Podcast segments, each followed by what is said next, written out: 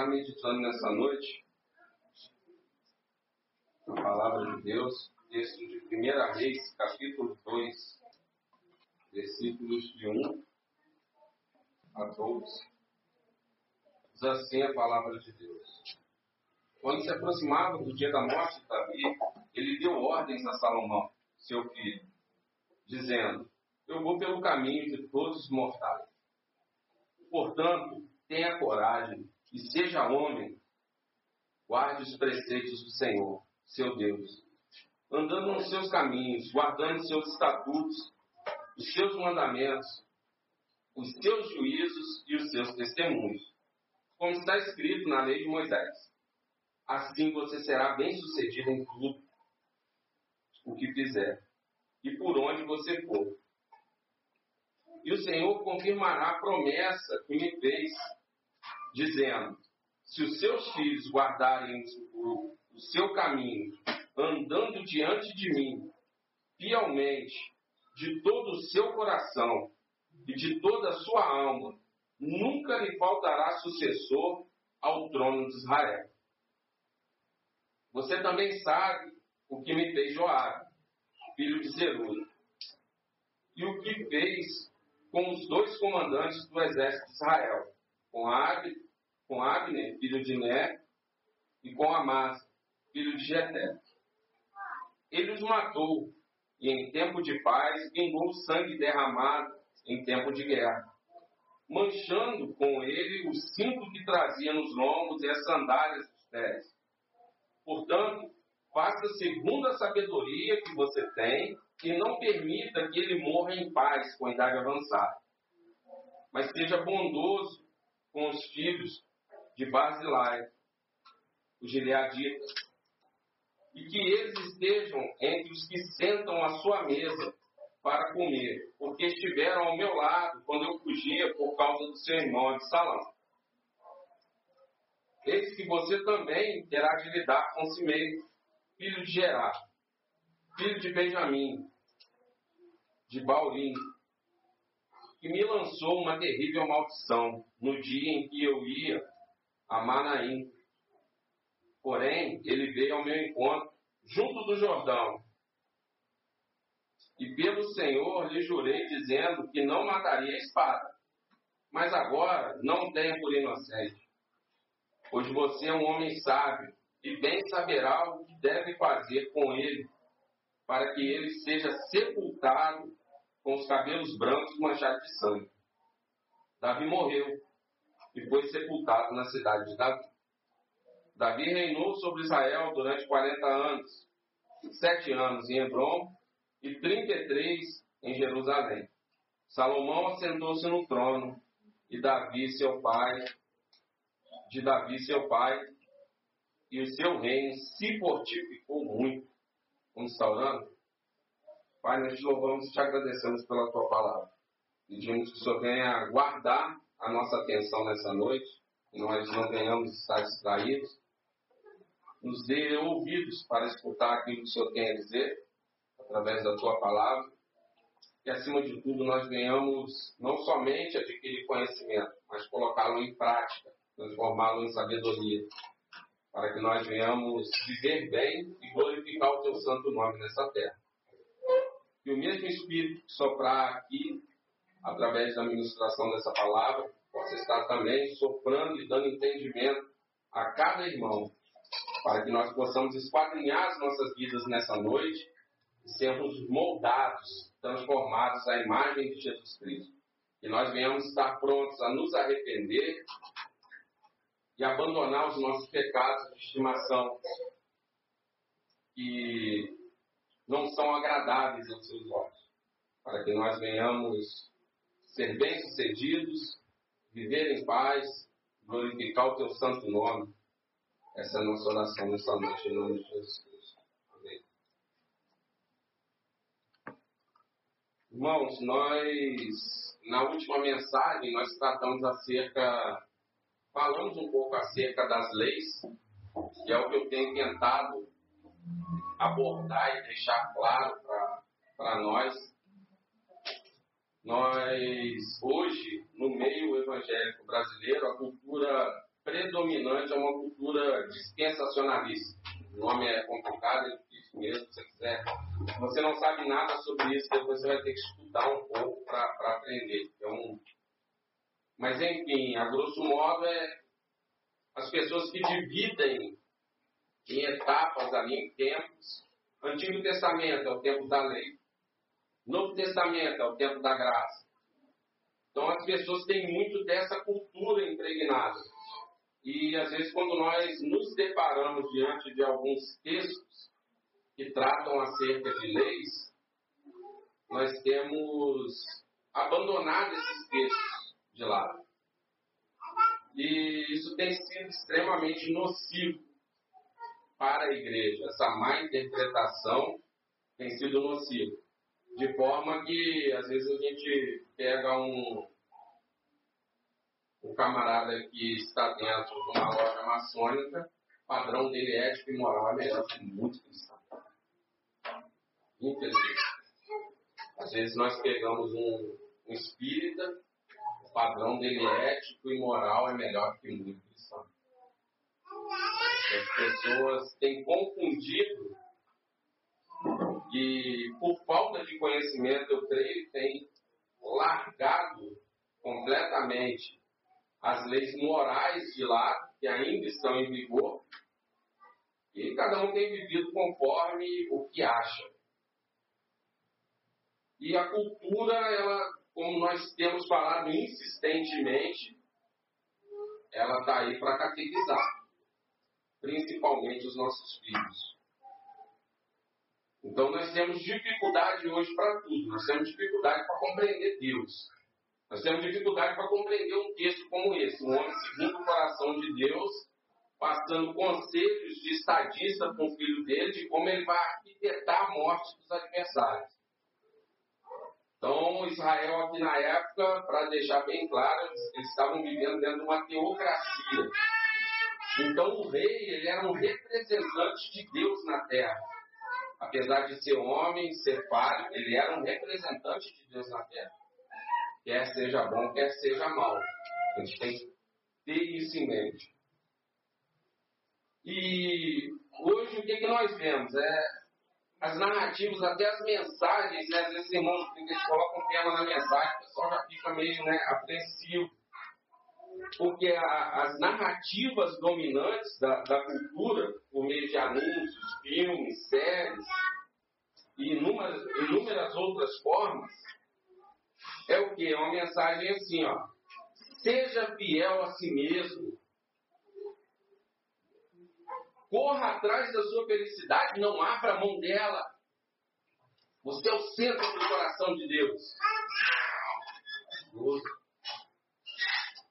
Você deve ter liberdade para viver como você quiser, desde que você não prejudique ninguém. Você não está fazendo mal para ninguém. Já ouvi até pessoas falar: não, ele é um cara bom. Ele faz mal só para ele mesmo. Ele está se drogando, ele está se matando, ele...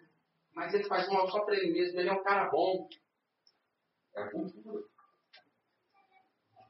E é o que estão passando para os seus filhos, meus filhos. E infelizmente, até muitos de nós aqui, e nós batemos, batemos, batemos na geração. Cara, geração Nutella. Geração... Será que você também não está se tornando Nutella? Ou já se tornou? Será que isso já não impregnou um pouco na gente? Ninguém tem o direito de dizer aos outros o que é certo ou errado. Já ouviram isso por aí? Ninguém tem o direito de se meter na sua vida. Viva a sua verdade, a sua verdade que importa. Cada um tem a sua verdade. Irmão, sabe o que é mais triste? Isso tem saído de culto. Tem saído de... Tá aqui, ó. As pessoas enxergam de lá o santo homem de Deus aqui na frente, irrepreensível. O cara que fala isso, ele é um santo homem de Deus mesmo. Ele grita, ele dá ordem para Deus, ele ordena, ele... Então, o que acontece? Essas afirmações, nós chamamos isso na, na sociologia de mistificação da verdade eu torno místico, eu torno, eu sintetizo essas frases, torno elas como verdades absolutas e irrefutáveis. quando elas não são. Qualquer leitura bíblica básica vai ver que isso aqui vai contra qualquer tipo de discipulado, qualquer ensinamento sobre graça, sobre pecado, vai extremamente contra todas essas afirmações que eu fiz aqui no momento. Infelizmente, às vezes tem saído de cima ou por detrás né, de uma tribuna como essa, e nós estamos assimilando bem isso. Então, nós vemos aqui no texto, quando se aproximava o dia da morte de Davi, ele deu ordens a Salomão, seu filho. Então, nós vemos aqui Salomão estava prestes a assumir o trono Assim como a última mensagem que eu preguei, você vê os conselhos, Moisés ali explicando novamente as leis para o povo, Moisés prestes a morrer e o povo prestes a entrar na terra prometida e, e Josué prestes a, a se tornar o líder proeminente daquele povo. E ele começa a dar instruções e repassar as leis. E nós vemos aqui o que? Aqui a gente já tem uma, uma dificuldade. Davi, quem era Davi? Todos aqui, eu creio que até as crianças já devem saber da questão do pecado de Davi. A forma que ele caiu. Ele planejou um, um adultério. Ele, após ter adulterado, Batseba engravidou. Ele planejou a morte de Urias. Ele planejou a morte de Urias. E quando você vê no Salmo 51, um homem que tinha um extremo conhecimento de Deus, completamente quebrantado, ele sabia que o, o pecado que ele cometeu era passivo de morte. E ele está preocupado em quem? Não perder a alegria da salvação. É esse homem que está aqui aos 70 anos, massacrado pela consequência do pecado dele. Após esse pecado dele, o filho dele, Aminon, ele cria uma, uma, uma paixão pecaminosa pela meia-irmã dele e, orientado por um primo, ele trama uma forma de violentar ela. Ele violenta a irmã e aí é, é, onde eu quero entrar na questão da, das pautas morais que eu estava falando no início. Ele violenta a irmã. O que, o pai faz? Nada. O pai tinha adulterado, tinha planejado um assassinato, estava vivo ainda pela misericórdia e graça de Deus. Um homem extremamente usado por Deus. Um homem segundo o coração de Deus porém reprovado nessa área. E Deus perdoa. Deus perdoa ele. Falou: a espada não vai se apartar da sua casa. Devido à omissão do pai, o filho dele, Absalão, espera passar um tempo. O irmão acha que vai estar tudo bem, se afasta. O filho dele trama para ir lá e matar o irmão. Absalão era irmão de Tamar. Absalão vai lá e mata o irmão. Logo após isso, o que acontece? Absalão trama contra o pai. Eles têm uma desavença, Davi se reconcilia com ele, ele volta a conviver com Davi de novo. Absalão trama para tomar o trono de Davi. Absalão morre. Davi foi perseguido por ele, chora amargamente, Absalão morre. Então nós vemos o que? Um homem aqui extremamente esmagado, nessa época aqui, ele já não estava nem mais. Você vai ver aqui em primeira vez, se você ler o capítulo 1, você vai ver que o filho dele trama para tomar o reino novamente. Quem deveria escolher o sucessor era Davi e Deus. O filho dele trama para assumir o reinado, acha que tem condições e usurpa, passa por cima do pai para assumir o reinado. Pecado de Davi, Deus perdoou. Ele foi extremamente massacrado dentro da casa dele. Dentre outras coisas, nós vamos enumerar, porque a consequência do pecado nós carregamos. Nós passamos a mão na cabeça do filho, Deus não faz. E esse Deus aqui é o mesmo Deus do Novo Testamento. É o Deus que fulmina Ananias e Safira quando eles mentem que tinham entregado tudo lá, tinham doado tudo das propriedades dele e tinham doado só em parte, por causa de dinheiro. Deus fulmina os dois. Novo Testamento. Aí quebra o dispensacionalismo. Ah, mas nós estamos na graça, é, mas Deus ainda fulmina. Deus é o mesmo. A diferença são as ênfases. A graça aqui, se você ler, você vai ver graça o tempo todo. Davi mereceu morrer, graça. Mesmo ele pagando as consequências do pecado, nós vemos aqui graça da parte de Deus. E esse homem aqui, aos 70 anos, já no palácio, já não, não governava mais, ele ainda assim se posiciona como homem, apesar das falhas, das fraquezas dele, para aconselhar o seu filho que estava sucedendo ao trono. E qual o conselho que ele dá para o filho dele? Ele dá ordens. Uma coisa que nós temos problema. Quem que manda na sua casa? É você ou teu filho? Como é que é a sua relação com você e seu filho? Nós temos essa dificuldade, aí vem um monte de psicólogo, é didática, não sei o que. Você está vendo a geração na prática sendo numa degradação profunda. Você está vendo que as coisas não funcionam e eles estão dando, não, tem que falar assim. Ah, não, não, não pode falar que é castigo, é o cantinho do pensamento. Será que seu filho também não vai criar uma imagem ruim quanto a pensar? Se aquilo ali é o cantinho do pensamento, não pode mais falar que é castigo. Não, não fala que é castigo, não. O cantinho do pensamento dele tem que ficar ali no cantinho do pensamento. Aí a gente não pensa, alguém falou, alguém ensinou, nós não questionamos. Se torna uma verdade absoluta, como eu disse, é igual seja feliz faça assim, faça assado, nós não filtramos. A gente tem dificuldade de dar uma ordem para o filho.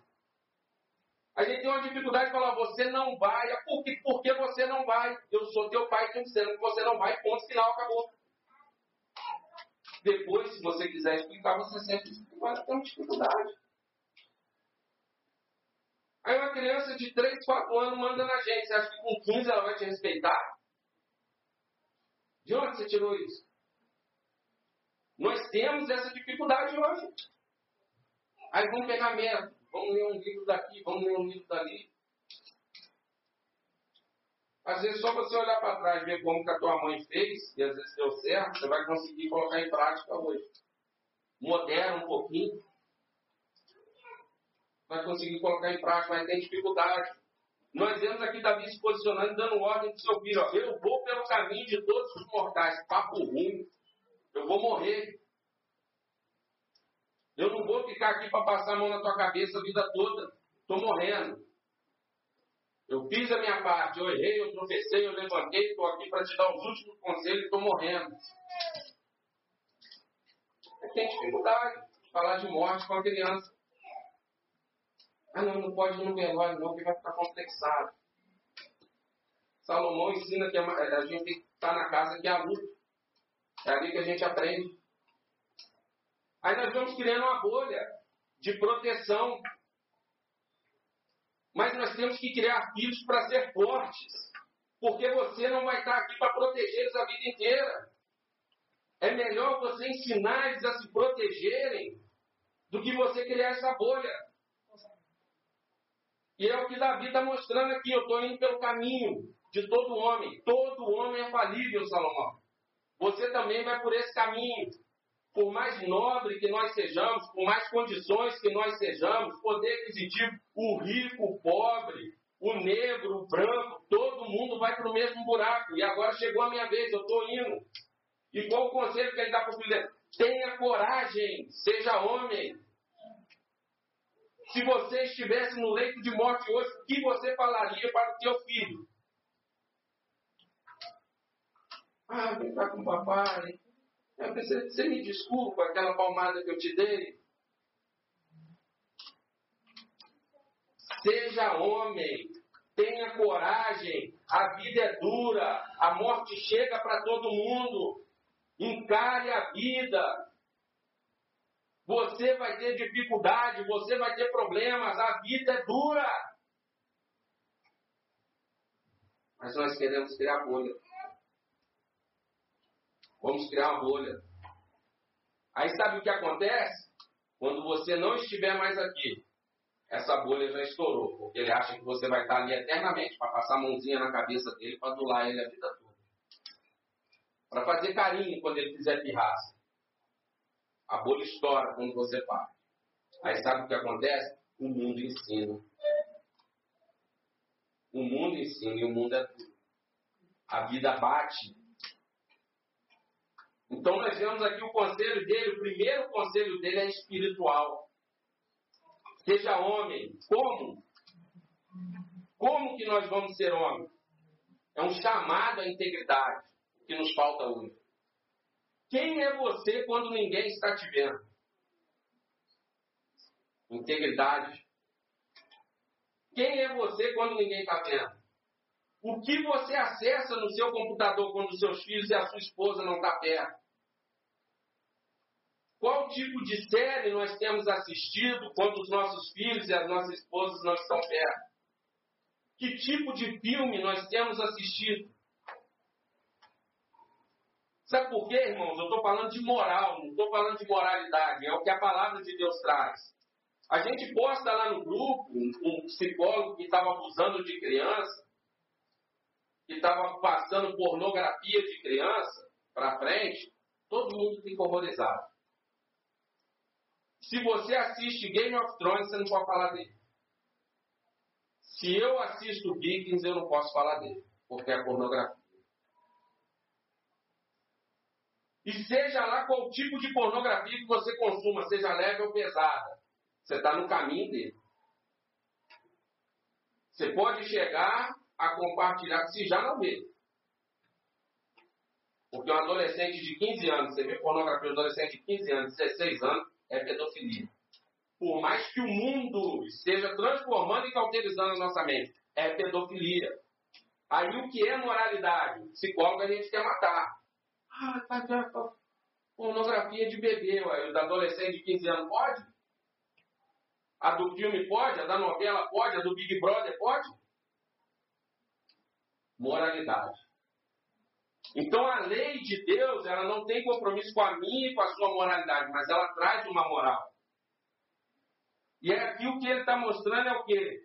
Guarde os preceitos do Senhor, seu Deus, andando nos seus caminhos, guardando os seus estatutos, os seus mandamentos, os seus juízos, os seus testemunhos, como está escrito na lei de Moisés.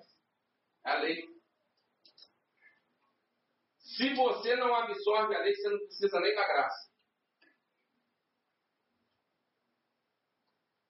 Ou melhor, para quem está em Cristo Jesus, a lei é graça.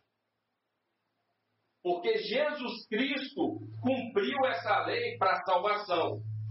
Nós temos obrigação de cumprir para a santificação. Porque se nós fôssemos cumprir a lei para a salvação, todos nós iríamos para o inferno. Jesus cumpriu, mostrou o caminho. Se você está em Cristo Jesus, por isso que nós lemos do Salmo primeiro. Você, se não está, deveria estar igual ao salmista, tendo prazer na lei do Senhor e nela meditar de dia e de noite. É isso que tem que habitar o nosso coração. É ter prazer em cumprir a lei do Senhor. E dentro do âmbito reformado, especialmente calvinista, nós dividimos essa lei em três partes cerimonial, civil e a lei moral. A lei cerimonial e civil, se você vê aqui no Antigo Testamento, elas se entrelaçam. Porém, elas foram completamente cumpridas na cruz. Cristo cumpre ela na cruz. A lei moral, Cristo é que potencializa. Estou aqui para ensinar besteira de legalismo para você, não. Abre sua Bíblia em Mateus, capítulo 5.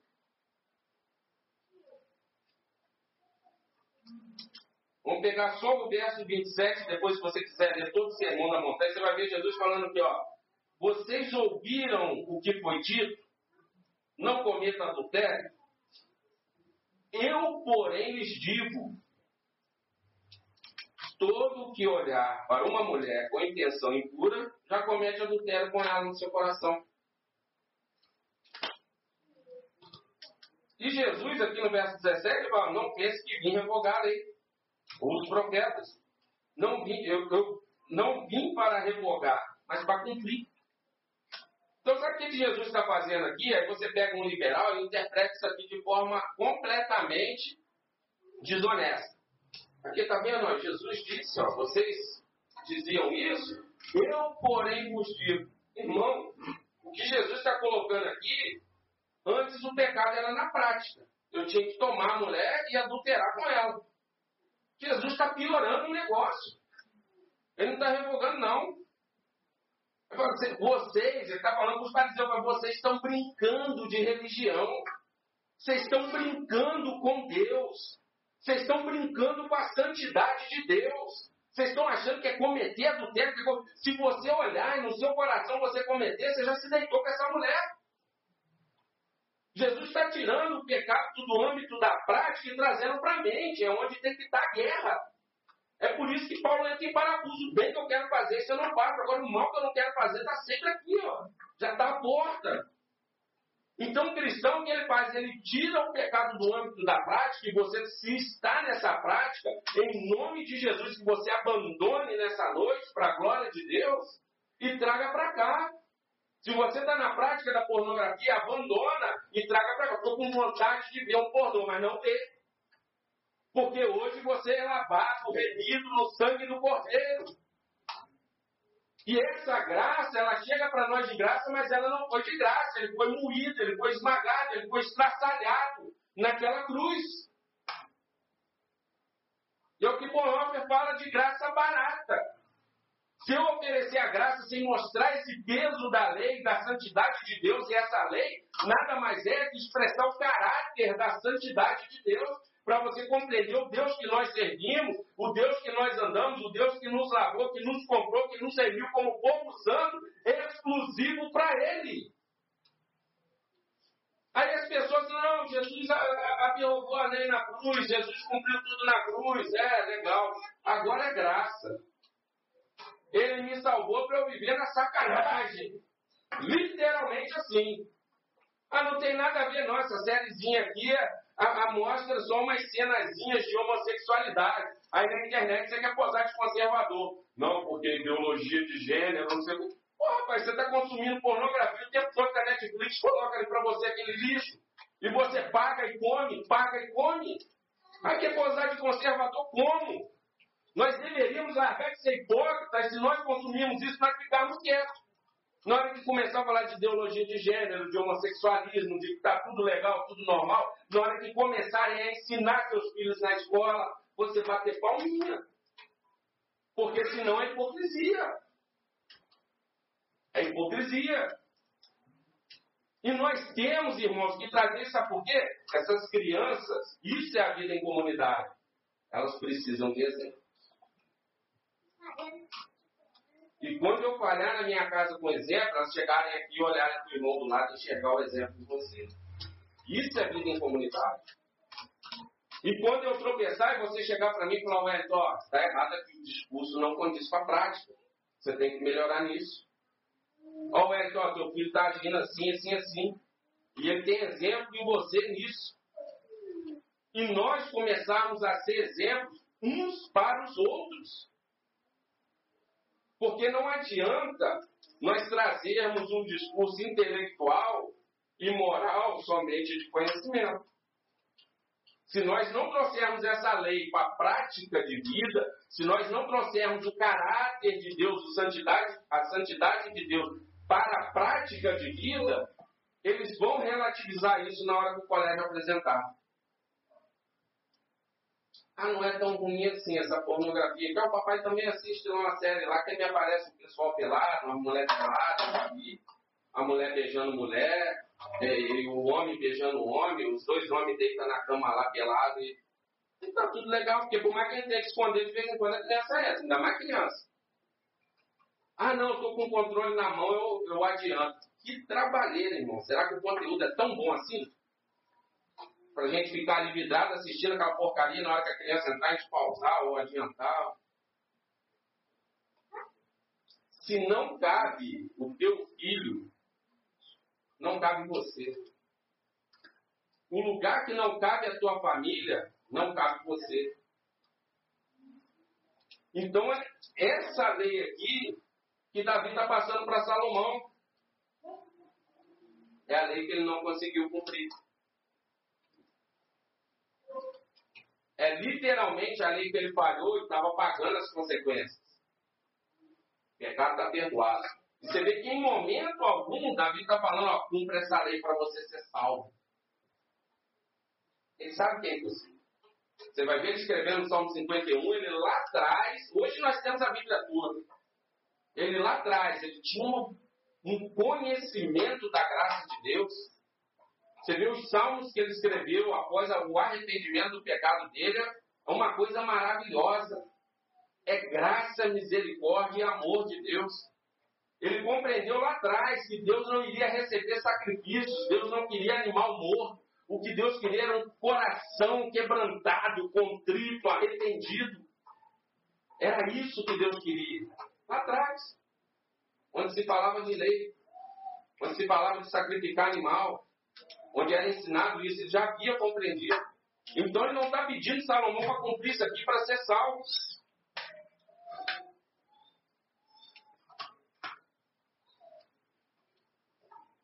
Nós vemos assim, assim você será bem sucedido em tudo. O que fizer, por onde quer que você for, e o Senhor confirmará a promessa. Então Deus tinha feito a promessa que tinha essa tensão de uma condição. Até segunda Reis 25 você vai ver essa tensão. De uma promessa que se eles forem fiel, eu vou manter a sua linhagem no trono.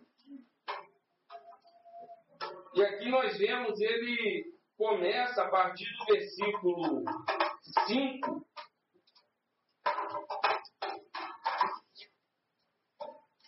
A partir do versículo 5, ele começa a mostrar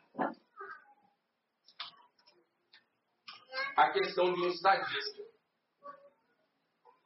E aqui um outro ponto que eu quero frisar. Nós vemos aqui essa questão todinha aqui.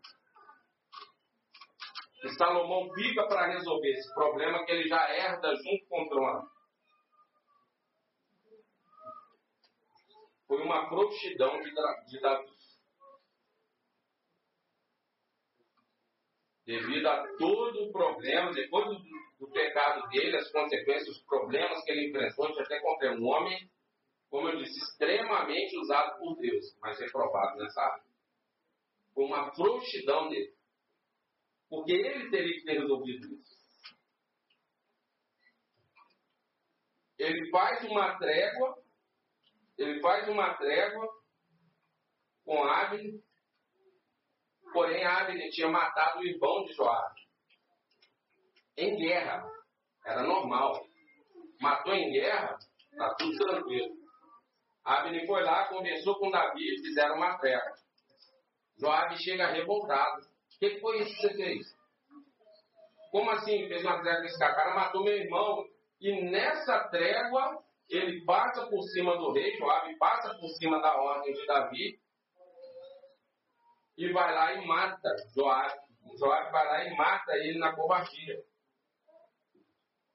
Nós vemos aqui, ó. Você também sabe o que me fez Joabe filho de Zeru, e o que fez com os dois comandantes do exército de Israel, com Abne, filho de Né, e com Amasa, filho de Gedé. Ele os matou em tempo de paz. Então Davi tinha feito uma trégua com eles, Abne foi lá e matou e passou por cima deles. Vingou o sangue derramado em tempo de guerra, manchando com ele o cinto que trazia nos ombros e as sandálias nos pés. Portanto, faça segundo a sabedoria que você tem, não permita que ele morra em paz com a idade avançada. Então Davi está falando com ele por quê? Você sabe o que tem que fazer. Usa. Salomão já tinha uma sabedoria. Ele já era um camarada com sagacidade. Você vê que quando você começar a ler aqui mais para frente, você vê a forma que ele começa a desenrolar tudo, tanto para matar o irmão que estava tentando usurpar o trono, que é Adonias, quanto para tratar de Abner. De forma que, Davi está falando o quê? Você tem que criar um motivo, criar um pretexto. Você vai cuidar dele, mas cuida com sabedoria. Não é chegar e simplesmente matar ele.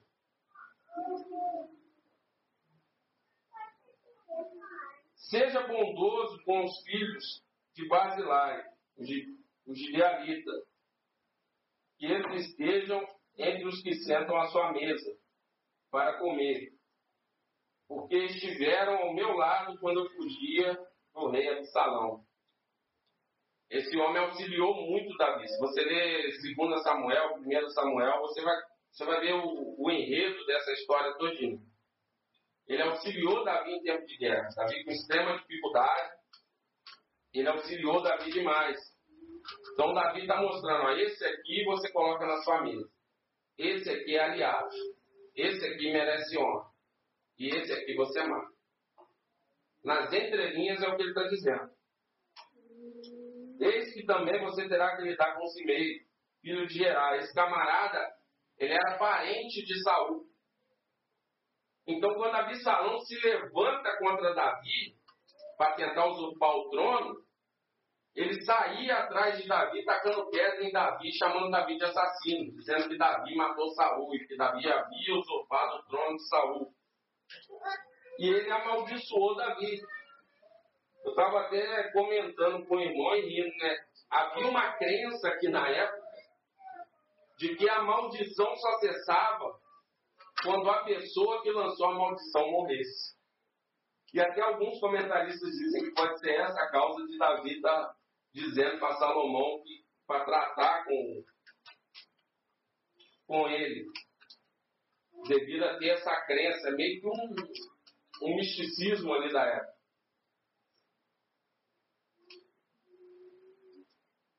Ele mostra aqui que ele veio ao encontro dele no Jordão e jurei dizendo: Não mataria a espada, mas agora não tenha por inocente, pois você é um homem sábio e saberá o que fazer com ele para que ele seja sepultado com os cabelos manchados de sangue. Salomão manda esse homem para o exílio e fala para ele: ó, você não sai daí. Se você sair dessa região aí, eu vou te matar. E dois escravos dele pode, você lê aqui mais para frente, você vai ver, dois escravos dele pode, ele vai atrás dos escravos, e por pretexto, Salomão conseguiu para estar matando esse homem. Então nós vemos aqui esses conselhos, Davi mostrou que tudo aquilo que poderia ameaçar o reino, uma conspiração contra o reino, para Salomão estar tá tratando. Então ele dá o primeiro conselho espiritual, o segundo conselho ele dá como estadista. Apesar de estar velho, apesar de estar ali já meio que nem governando, ele tem um cenário claro de como Salomão iria assumir o trono e das dificuldades que ele iria enfrentar. E nós vemos aqui que Salomão assentou-se no trono de Davi, seu pai, e o seu reino fortificou muito. Então ele cresceu, você vai ver no, no próximo capítulo, ele pedindo a Deus sabedoria, ali é uma sabedoria literalmente para governar a nação, uma sabedoria redimida. Apesar do conselho de Davi, apesar dele pedir sabedoria para Deus, e Deus dá. Deus gostou. Todo mundo me pede riqueza e vida longa. Você pediu sabedoria. Então você vê que ele já tinha uma sabedoria inata. Que até o pedido dele diante de Deus foi sábio. Quando você vai ver lá pelo capítulo 9 de 1 Reis, ele já está enriquecendo ilicitamente com trabalho escravo. No capítulo 11, se não me falha a memória, Deus já rejeita. Então, essa lei, salvação pela lei, muitos, até pastores hoje têm dificuldade com isso, a gente estuda isso aqui no Catecismo na quarta-feira. Como que era desenvolvida a salvação no Antigo Testamento?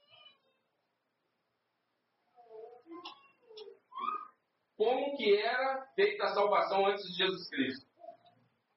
Jesus Cristo morreu pelos nossos pecados. Como que era feita a salvação antes de Jesus? A lei nunca foi dada para salvar ninguém. A lei é literalmente para mostrar que eu e você somos falidos. Então lá atrás, Abraão foi salvo pela fé. Jacó foi salvo pela fé, Isaac foi salvo pela fé, Davi foi salvo pela fé. Ninguém é salvo por obras da lei. Tem pessoas que têm dificuldade de entender isso até hoje. Os sacrifícios de animais nunca espiaram pecados. Eram simbólicos. De forma que Deus simplesmente acumulava o pecado de Davi, a, a, o pecado de Salomão, o enriquecimento ilícito dele, a idolatria, que depois ele caiu em idolatria. Por mais que fizessem sacrifícios de animais, isso não espiava pecado. Isso era simbólico. E Deus tolerou e foi acumulando isso. Quando Cristo é levantado na cruz, os pecados de todos os nossos antepassados, pais na fé lá atrás, e os pecados de nós que ainda nem existíamos e viríamos vir, mas já éramos eleitos, que nós fomos eleitos antes da criação do mundo, veio sobre Jesus Cristo na cruz. Até os pecados que nós vamos cometer amanhã. Aí isso assusta. As pessoas têm medo de pregar isso.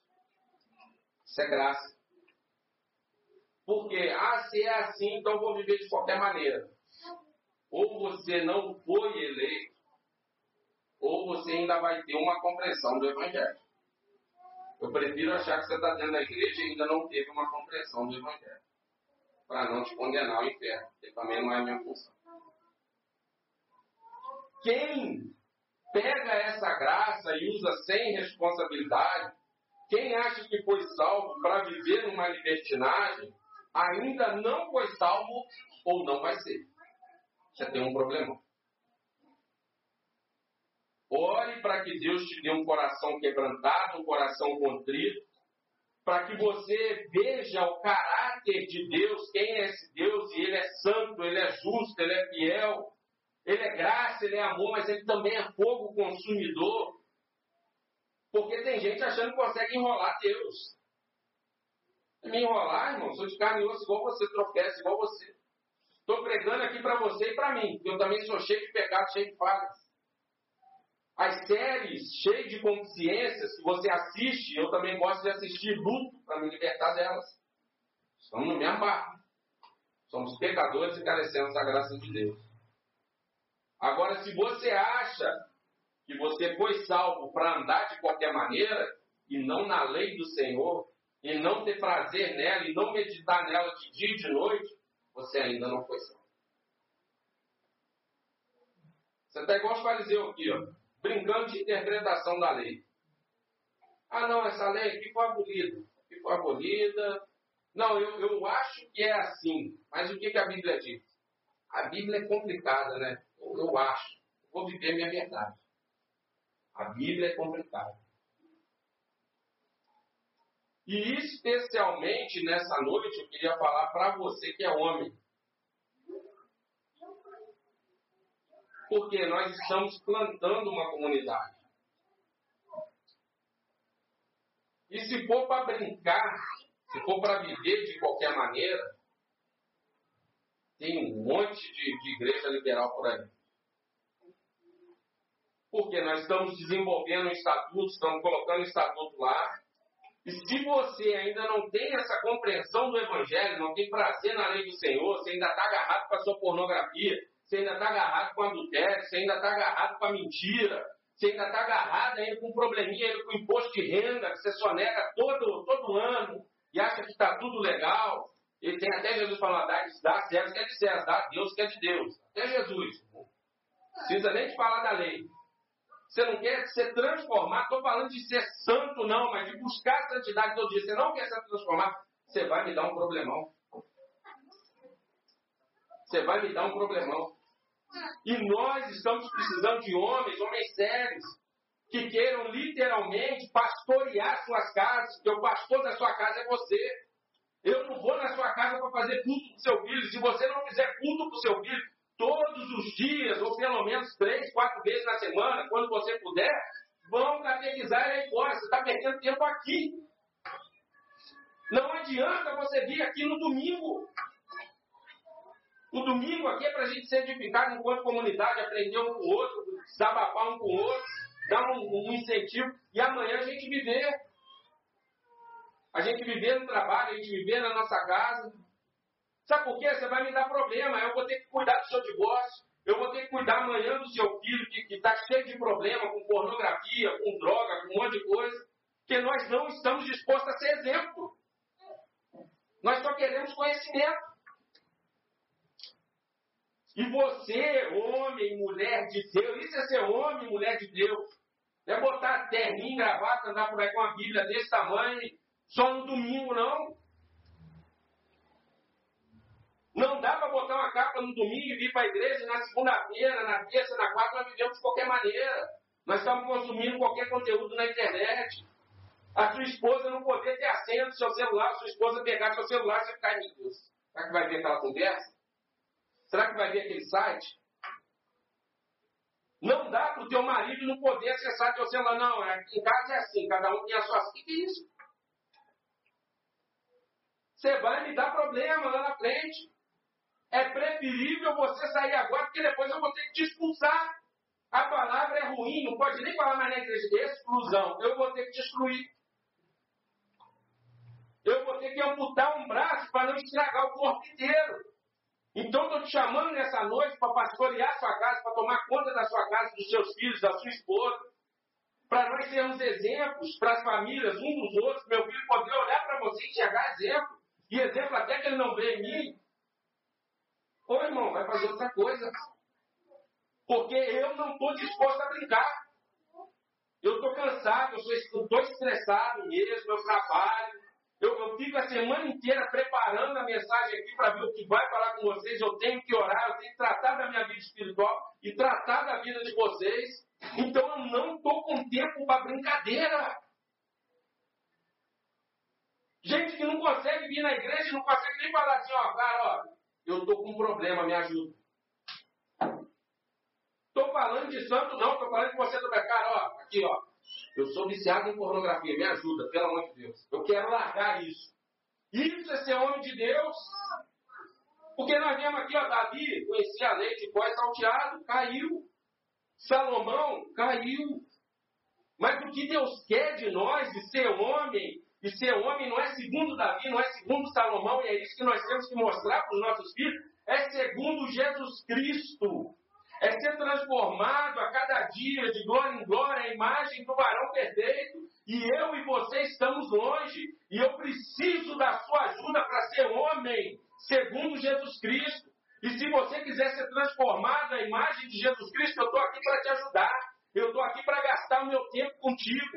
Eu estou aqui para te socorrer, para te amar. Agora, se você quiser brincar, meu irmão, vá para outro lugar em nome de Jesus.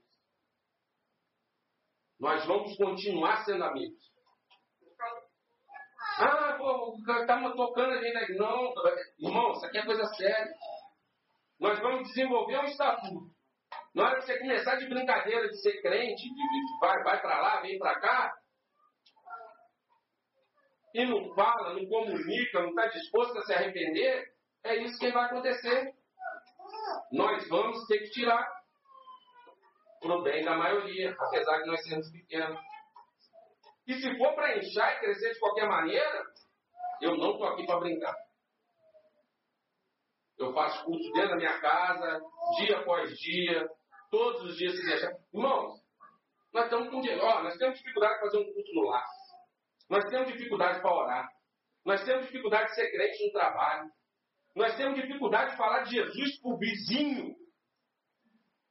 Nós temos dificuldade de escolher um filme decente para a gente ver com a família. Só falta dizer isso aqui, eu posso ver. Vai orar, pelo amor de Deus. O Espírito Santo te mostrar, te convencer do pecado, te convencer do caráter de Deus, que Deus é santo e que aquilo não te cabe mais. Para você começar a se deleitar e ter prazer na lei do Senhor e crescer em santidade, aí você começar a ajudar e a puxar e a pregar para o irmão que está para trás. Aí o irmão que sumiu, irmão, como é que você está aqui? Está pegando? É o que? Está tá em pecado? Está fraco? O que está acontecendo? Vamos caminhar, vamos para frente, vamos andar junto. Porque, irmão, enquanto você quiser andar, enquanto você estiver disposto a se arrepender, eu estou contigo. Agora, brincar de ser igreja, já tem um monte de liberal aí pregando tudo quanto é baboseira. Tem igreja para tudo quanto é tipo. Tem igreja para LGBT. Tem culto do beijo. Culto pet. Tem tudo hoje. Então, se quiser brincar, pouco o meu tempo e pouco o seu, porque nós vamos ter problema.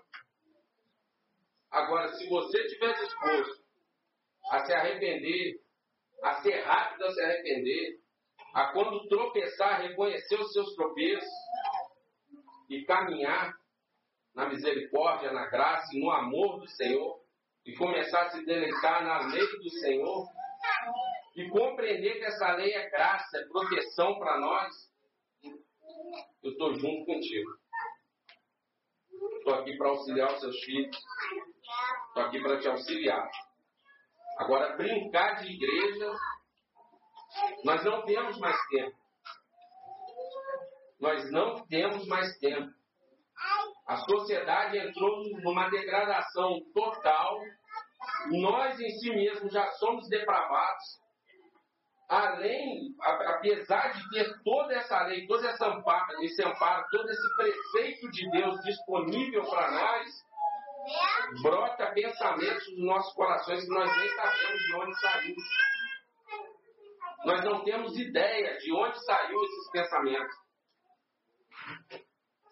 E se nós não pegarmos e debruçarmos no Evangelho e começarmos a, a literalmente levar a sério as Escrituras, a nossa vida de oração, a nossa vida devocional. Nós, é o que Tiago fala, nós vamos começar a dar lugar à nossa cobiça. A cobiça não. Irmão, está tão difícil, o menor problema hoje é o diabo. Se você quiser se escandalizar, você se escandaliza. O menor problema nosso hoje é o diabo. Os crentes estão tão ruins que o menor problema nosso hoje é o diabo. O diabo ele só assiste. Ele só assiste. Aí na hora que você lambuza tudo, que você arrebenta com o seu casamento, com tudo, ele só chega para te apontar. Falei que você era ruim demais. Falei que você não ia conseguir. Ele só acusa. E às vezes a gente bagunça tudo sozinho e depois ainda tenta pôr a culpa no diabo. Ele não está nem sabendo. Não, eu estou só assistindo. Eu estou só vendo.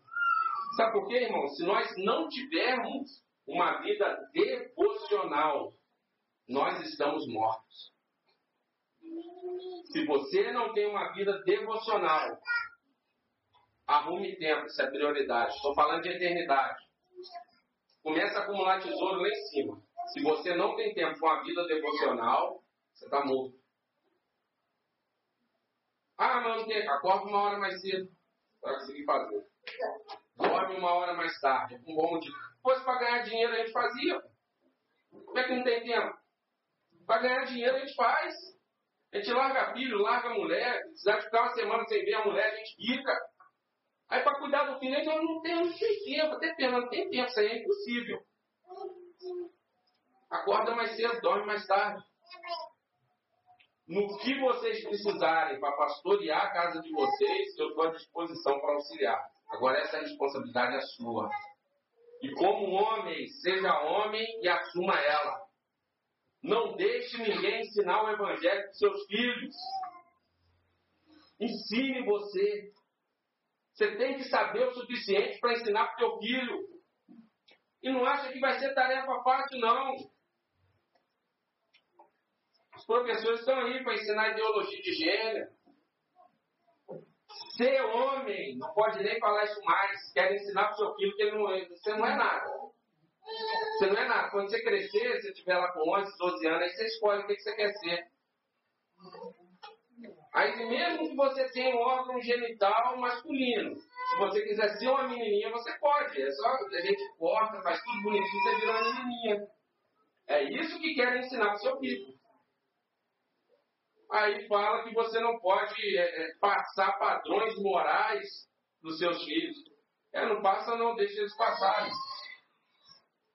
E tem gente que isso é, é teoria da conspiração. Não sei em que mundo você está vivendo. Não sei em que mundo você está vivendo. Então, irmãos, nós precisamos de famílias sólidas. E aí nós vamos ter uma sociedade melhor, nós vamos ter uma igreja melhor, e aí nós vamos conseguir alcançar os de fora e ser luz. Quando nós saímos lá, nós vamos sair para ser luz. Quando eles quiserem aprender como adorar a Deus, eles vão olhar para nós. Quando eles quiserem aprender como constituir família, eles vão olhar para nós. Quando eles quiserem aprender como desenvolver negócios de forma séria e honesta, eles vão olhar para nós. Porque hoje é uma triste realidade. Você chegar num banco aí, você falar que você é um pastor, até para abrir conta é difícil. Triste, mas é verdade. Então, que nós venhamos compreender que essa moral, ela não salva. Mas se você foi salvo, você foi salvo para andar nela. É inerente. Deus não é imoral. Essa lei expressa o caráter de Deus. Que nós venhamos guardá-la no nosso coração. Para que nós venhamos viver uma vida que agrade a Deus. Essa é a vontade presente de Deus. Não mata, não rouba, não presta falso testemunho. Não cobiça a mulher do próximo. É a lei de Deus. E se você pegar e sintetizar isso, é o que? Amar a Deus sobre todas as coisas. E o teu próximo como a si mesmo. Você pegar essa lei aqui destrinchada, toda ela vai se resumir nesses dois mandamentos. E que nós temos extrema dificuldade em cumprir. Mas esse é o padrão. Isso é o que Jesus ensinou. Isso é o que a Bíblia ensina. E a Bíblia é a palavra de Deus. Toda ela, não só pedacinho que agrada a Deus. Que Deus possa nos dar forças para viver essa verdade. Que nós venhamos orar uns pelos outros. Também careço da oração dos irmãos. E toda mensagem, irmãos, por mais dura que ela seja aqui, ela está me cortando a semana inteira. Então eu tenho que ser homem. Porque a minha imagem de homem é Cristo. Falta muito para eu chegar lá. Você tem que ser homem. E a sua imagem de homem não sou eu, é Cristo.